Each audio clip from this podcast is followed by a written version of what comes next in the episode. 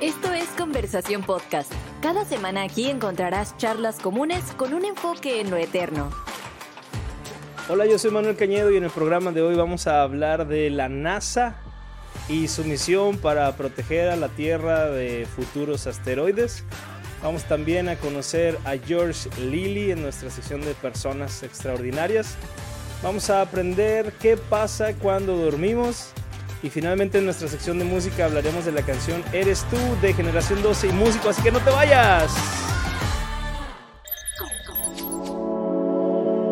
Noticias del fin de los tiempos.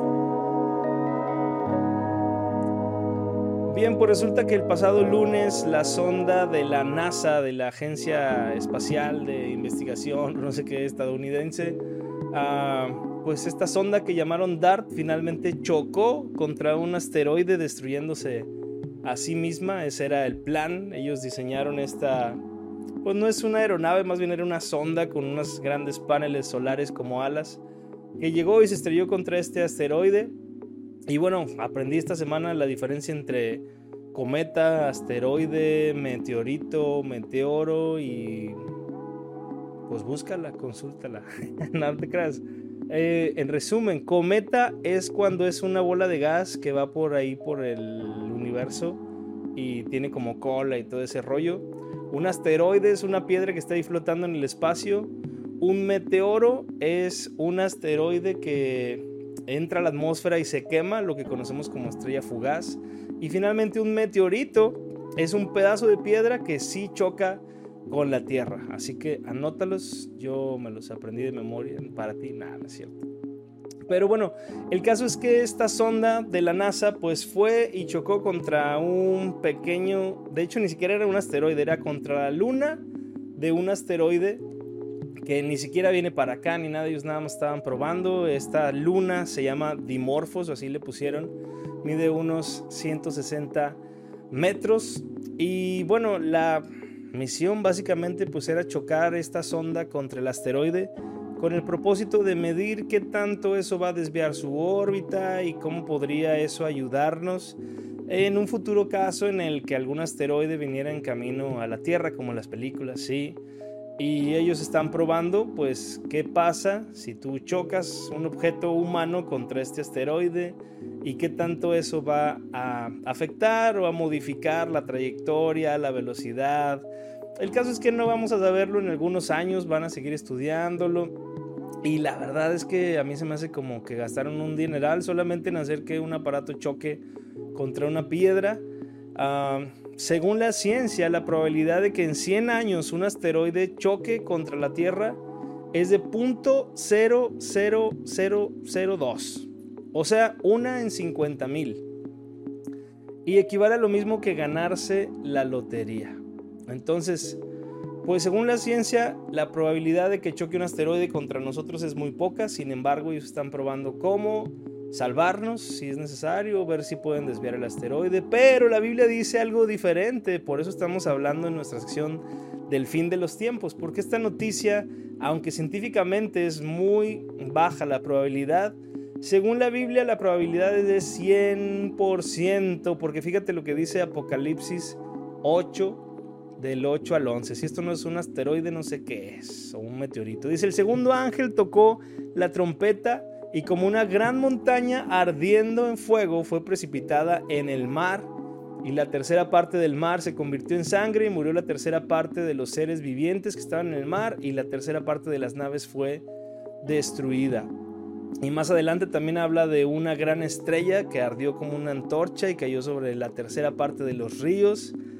Y dice de hecho que las aguas se convirtieron en ajenjo o amargas a causa de esa estrella que cayó. Entonces, si esto no son meteoritos cayendo, pues no sé qué más puede hacer. De hecho, está registrado que hace algunos años cayó un meteorito que sí pegó contra la Tierra allá por Rusia en un lugar que se llama Chelyabinsk o algo así.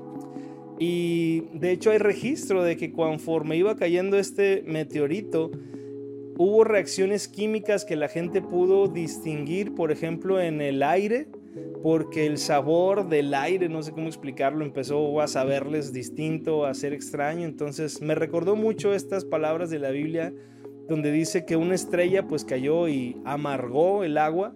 Pues si este meteorito que cayó en Rusia pudo amargar el aire, pues definitivamente la Biblia tiene razón. Así que pues ahí lo dejo, ahí está en la Biblia. Si la NASA va a salvarnos o no, lo dudo mucho, porque si la Biblia dice que va a caer, va a caer. Pero por lo menos podemos estar preparados, podemos estar conscientes de lo que Dios va a hacer en este mundo para estar nosotros lo más listos posible. Así que continuamos. Personas comunes, historias extraordinarias. Bien, en nuestra sección de personas comunes e historias extraordinarias, quiero platicarte un poco sobre la vida de George Lilly, quien fue un misionero que vivió entre 1750 y 1828, o sea, nació en 1750. Y lo importante, lo interesante de la historia de este hombre es que fue un uh, misionero afroamericano, el primer misionero moderno, por decirlo así, ordenado como misionero a algún lugar del mundo. En este caso él fue enviado a Jamaica. Y es importante porque este hombre pues fue como un pionero en las misiones modernas. Nació como esclavo en Virginia, pero luego fue llevado a Georgia, donde ahí en una iglesia de su amo, de quien lo había adquirido como esclavo, el amo era cristiano, tenía una iglesia, se llamaba Enrique Sharp y ahí George Lilly se convirtió a Cristo, tuvo pues un encuentro con Jesús y muy pronto empezó a preocuparse por la condición espiritual de sus consiervos, amigos y comenzó a predicarles el evangelio a los esclavos. Por ahí de 1775 entonces fue ordenado como misionero para trabajar en esa área, eh, ya como ordenado, ya como oficialmente.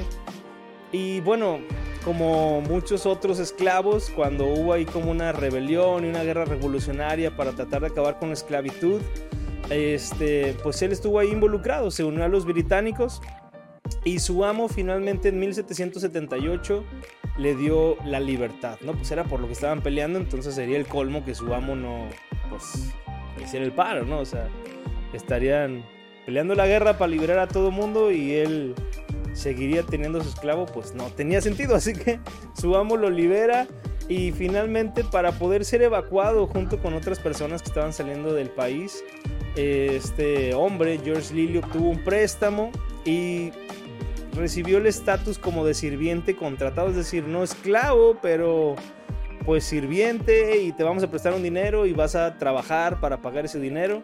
Así consiguió un pasaje para él, su esposa y sus cuatro hijos para salirse de Estados Unidos en un barco rumbo a Jamaica. Entonces así fue realmente como fue enviado por, pues, por las circunstancias también, enviado como misionero a Jamaica. Cuando llegó allá fue enero de 1783. Muy pronto se puso a chambear, pagó la deuda que tenía y pidió permiso para predicarle a los esclavos en la isla. Recuerda que él ya no era un esclavo, pero él seguía interesado en alcanzar pues a sus consiervos, ¿no? A la gente que era como él. Entonces, muchas veces escuchamos que el primer misionero moderno, el padre de las misiones modernas fue William Carey, pero cuando él fue enviado como el primer misionero bautista realmente este señor George Lilly ya tenía unos 10 años que estaba trabajando como pionero, ¿no? Como pionero misionero en Jamaica. Así que aunque también honramos la vida de William Carey, realmente el primer misionero moderno fue este afroamericano que salió como de la esclavitud para convertirse en el primer misionero cristiano a Jamaica. Y aparentemente por lo que sabemos de su historia nunca recibió ni aceptó ningún tipo de remuneración por su ministerio, es decir, no cobraba, no aceptaba ofrenda, no pedía ofrendas mínimas ni nada, sino que las ofrendas que recibían pues las dirigía a los esclavos y él se mantenía a sí mismo y a su familia pues cultivando y transportando mercancías, es decir, con trabajo duro y honrado, ¿no? Él estuvo pues predicando ya en Jamaica, bautizó a cientos y luego organizó ahí iglesias gobernadas por, por una organización que adaptó al contexto de Jamaica, o sea, a las necesidades del lugar, o sea, un tipazo, ¿no?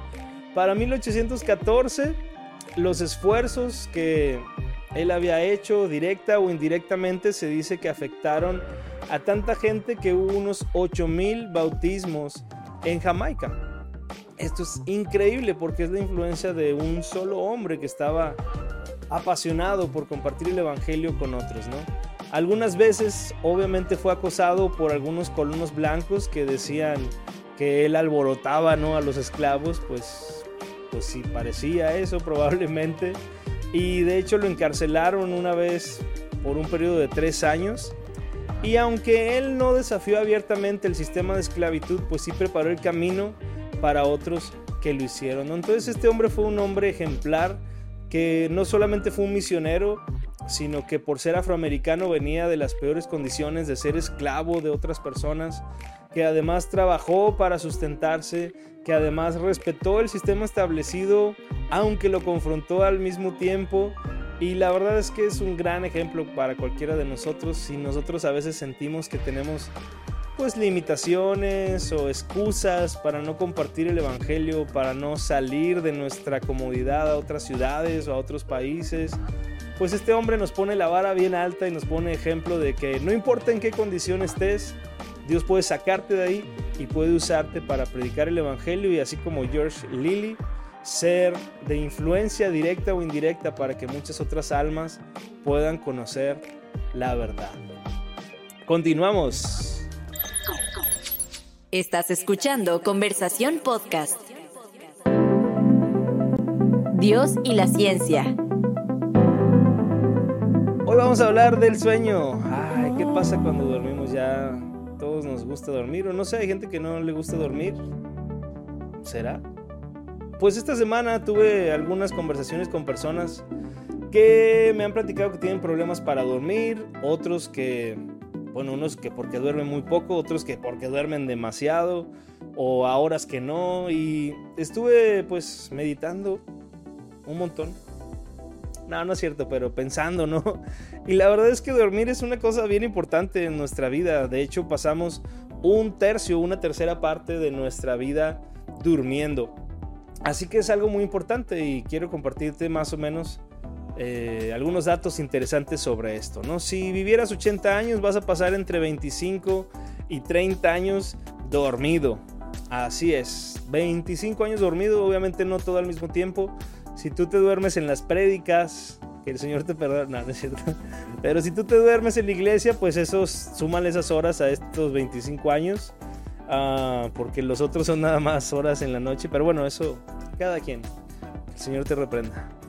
Eh, pero bueno, dentro de nosotros hay un reloj biológico que rige nuestra vida. Los que estudian esto dicen que son como ciclos y están controlados, están en base a la luz.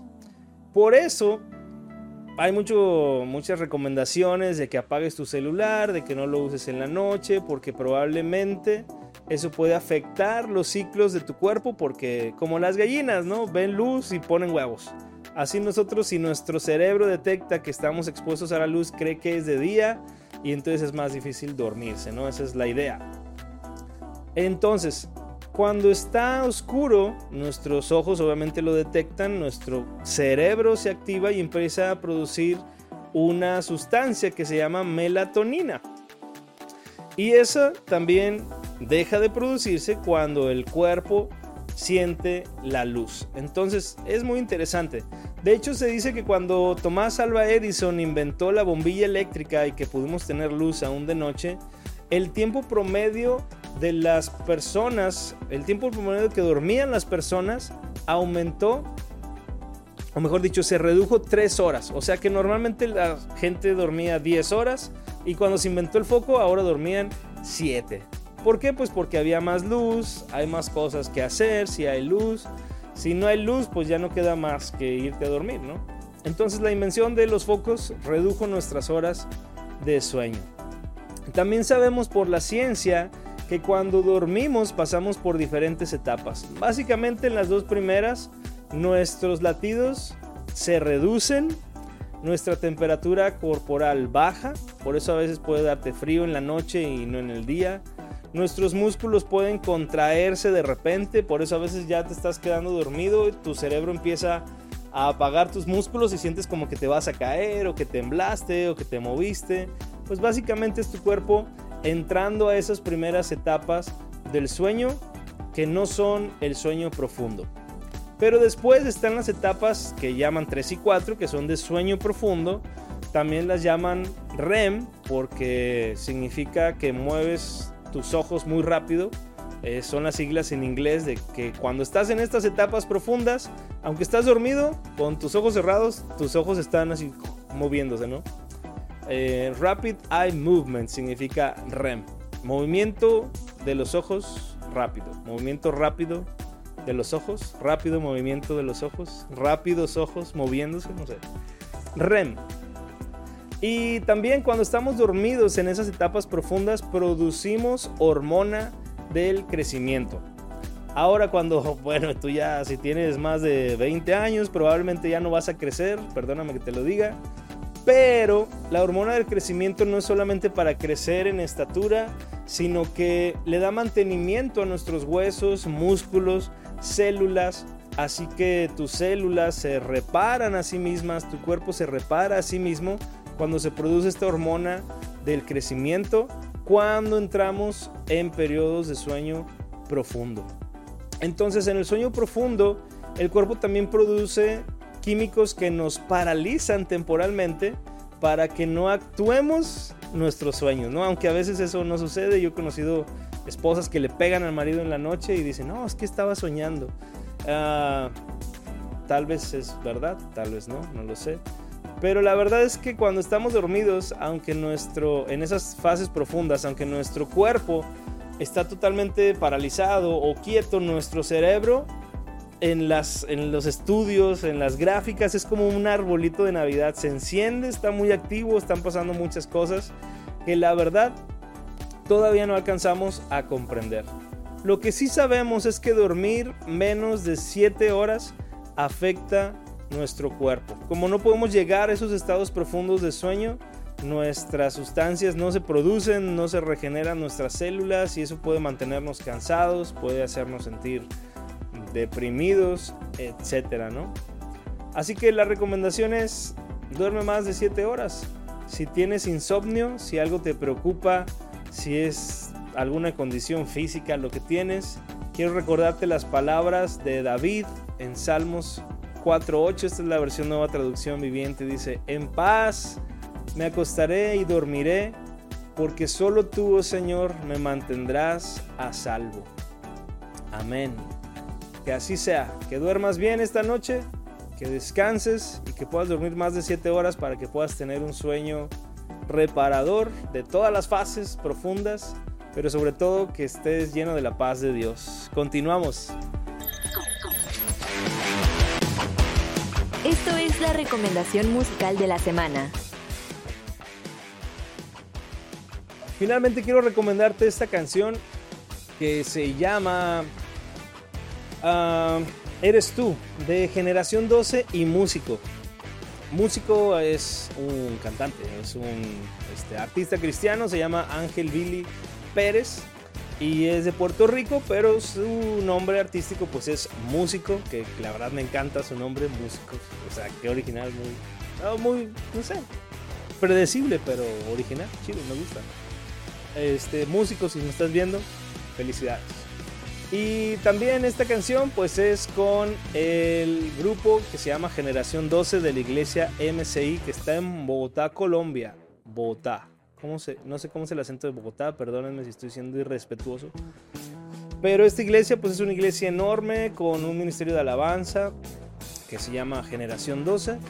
Y pues junto con músicos escribieron o cantan esta canción que se llama eres tú, igual con un ritmo muy moderno, con un video muy interesante con unos pandas. Ah, de hecho, si buscas en YouTube, están ahí explicando por qué usan esos pandas. Pero bueno, lo más importante es que puedas escuchar esta canción, a ver si te gusta o no. Yo te la recomiendo, a mí me gustó. Creo que puede gustarte a ti también. Y si no, compártela porque de todas maneras habrá alguien a quien sí le guste. Generación 12 y músico con la canción ah, Eres tú. Si estás viendo esto en YouTube, pues va a aparecer aquí un link directo a esa canción. Si estás en Spotify, también podrás escucharla directamente. Si tú estás en Facebook, tendrás que buscarla a mano en otro lugar por cuestiones de copyright. Yo no la voy a poner aquí. ¿Cuestiones de qué? Ay, copyright. Copyright. Por cuestiones de derechos de autor, no la voy a poner aquí. Este, pero puedes buscarla en cualquier lugar. Y también suscríbete a YouTube o dale me gusta en Facebook o lo que sea. Suscríbete en Spotify, todo eso, para que puedas escuchar nuevos episodios de Conversación Podcast que grabo cada que me da la gana, cada que tengo chance, cada que puedo, cada que este, se alinean los astros. No, no los astros, se alinean los asteroides y los meteoritos. Así que suscríbete y mantente en contacto. Gracias por escuchar y ver este Vamos a abrir una nueva versión también en ruso para los que quieran escucharnos en ruso, pero gracias a todos ustedes por escuchar y ver este podcast. Que Dios te bendiga. Nos vemos. Gracias por escucharnos. Recuerda suscribirte para recibir episodios nuevos automáticamente. Búscanos en Spotify, en YouTube y en Facebook. Hasta la próxima.